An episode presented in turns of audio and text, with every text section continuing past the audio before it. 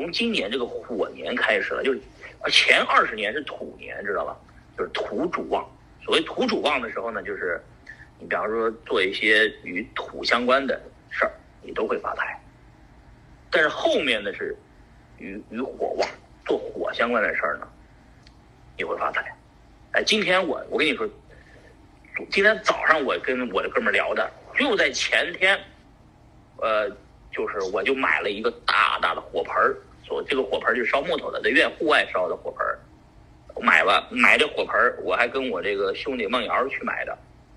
啊，就是买的这个过程我也就不是不说了，崎岖的很。但是我就买完这个火盆以后。早先早今天早上跟他一聊，他是正好是国内的，呃，这个这个什么，他就给我大概讲了讲，他讲的就是比我好多了啊，人家是非常专业的讲这个的，这这个人 这个人专业是绝对不是干这个的啊，他这个人的专业是一个做机器人的，而且是水平非常高的一个老老码农嘛，啊，老技术人员，但他不知道什么时候开始研究这套东西，奇门遁甲。然后我把他的这个这个这个，他发给我这段话呢，我就发给我的新加坡的师傅。我新加坡的有一个拜了的，我是我是拜了这个紫薇派的，这个这个师傅的啊，就是在新加坡。这个师傅在新加坡很有名，叫彭松华，呃，估计新加坡人知道他很有名。他呢给我发了一段文字啊，就是说我把这个我想求证一下嘛，他到底未来怎么看着后面的二十年会。变成什么样的形式？就是说，师傅也是说的，未来这个呃，未来的整个趋势，我念一下啊，未来的整个趋势，呃，虚拟货币，也未来的整个趋势是什么呢？虚拟货币会变真，以后是虚拟货币的天下，尤其要转入九运的过程中。呃，它的落地场景会越来越多，各国的各个国家都会接受它，啊，所以比特币的成长空间还很大。这是我师傅说的啊。有时候这些呃，就是这些师傅啊啊，这些就是做这种奇门遁甲的人呢，他说的东西不是特别准的啊。我我我我因为说不太清楚，这个我这朋友苏亮给我怎么讲的了。然后呢，我大概呢给你们解释一下他怎么他怎么怎么判断这个事情。他说人类啊，从农业到工业到信息社会到现在，呃，一直没有摆脱一件事情，就是对于能量的掌握，强的一方把能量掌握弱的一方去干掉。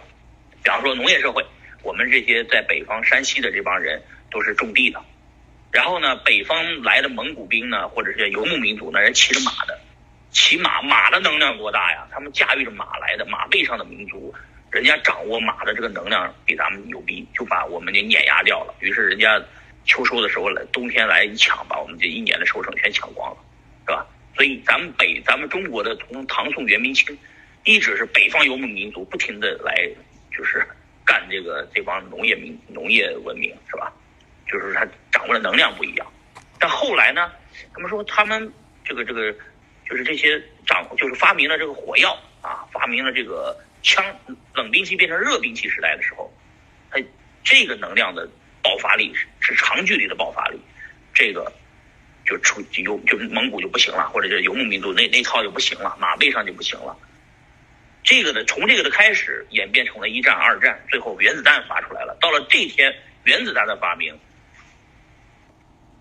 这原子弹一发明，我操，核武器直接就是说，你谁谁谁敢谁敢干原子弹，谁就把对，就是大家就全部死光嘛。所以大家发现，这个打仗的这种方式已经到了终点了，就结束了。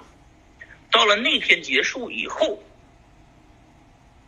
开始掌握资源、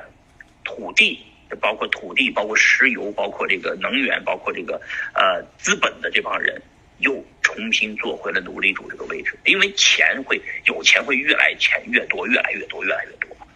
而直到这个咱们这几次的大放水开始以后，我们老百姓明显感觉到的是，我操，这他妈的罚钱呢！尤其在美国的啊，每家每户都被罚钱了。大家觉得刚开始都觉得挺好，我操，不用上班就能发钱。但后来大家发现，这钱啊。这个对于普通老百姓来说，这钱都花掉了，生活开支各种都费费用，租房子、呃车子的加油钱，现在加州的油钱和德州一样的，四块钱起的，油钱也涨了，然后大家发现钱都不知不觉花掉了，钱又回到了资本家那些人手上，然后我这个朋友跟我讲啊，他说，全世界现在跑不出去的就是说所有的钱，最后都就是给了那个中东那些家族了。那些那几个皇室啊，那个沙特那几个呃家族，那些这就是少量几个家族，不用做任何的创新，不用学习，不用发明创造，就坐在石油上就可以吸干全世界的血，啊，它是这个到了这一天发生了一个基点的现象出现，就是这个庚子年的这个基点。所谓这个基点，就是说，哎，到了这个庚子年了，哎，不是不是庚庚不是庚子年了，叫辛丑年了，辛丑年就发生了这种，就是一个大的一个改变。就是要发生了，这个大的改变是什么呢？就是首先出现了一些，就是比方说贫富差距进一步扩大，大到底层的人是不可能改变命运的，这么一个节点上就会出现这种节点，用几点就在此时此刻，就是我我我的感觉就是，尤其你看最近我的感觉啊，就是除了。股市和房市以外，多了一个币市，而币市分配财富的速度和产生财富的速度是惊人的。你们注意看，币安上链上、火币链上，包括马上 OK 链上，呃，也要马上发一堆的 DeFi 代币挖矿了啊！你们要注意看，一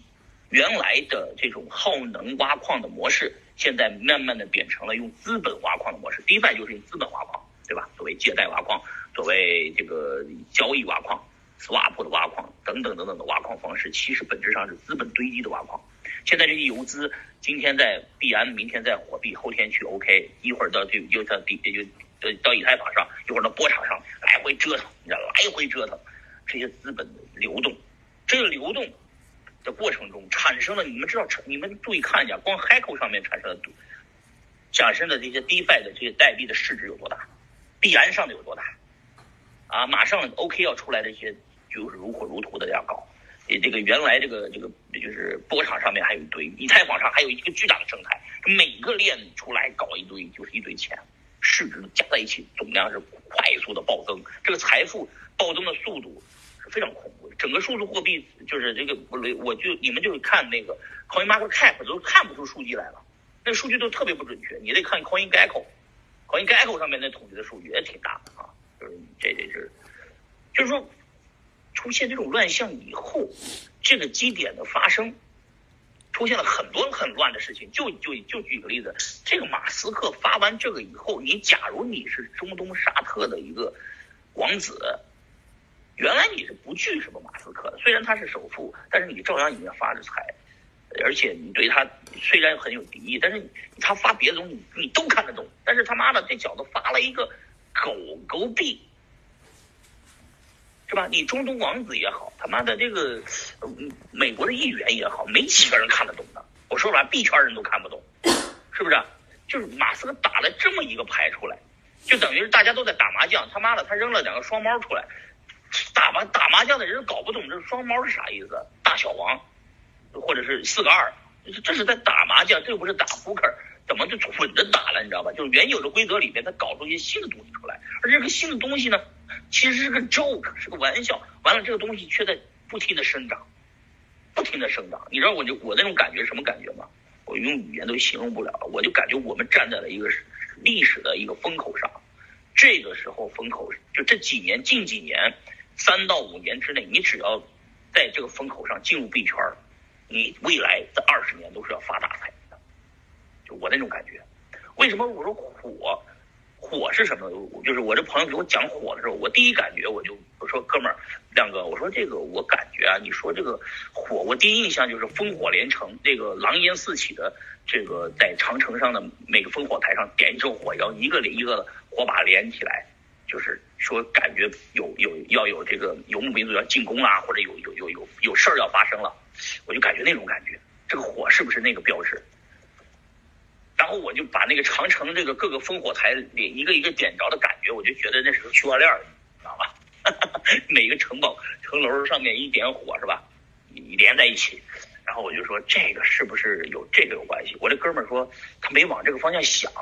但是好像有那么意思，就是说区块链儿你上面出现的是币的生态，就是感觉就是那个基点上面的一个东西，就好像它衍生出来的东西远远要大于现在的金融行业的整个的规模。就是你们看，咱们刚刚那个 Chad 说了，呃，还是是 Chad 说的，还是是谁是谁说的？就关于这个整个。就是出出，就是说整个经济体加在一起的规模等等于多少美元嘛，是吧？这个体量已经很大。我说的，我说的，你说的是吧？你这个总体体量已经很大了。完了，比特币这种东西到底的市值将来会不会比这这未来二十年的运势是一个大的一个世界变局？这是个变局呢，远远大于移动互联网对我们每个人的生活的改变，也大于这个。这个东西产生出来的金融的规模会远远大于我们现有经济体的规模的数倍啊，就是说，甚至会出现这种情况。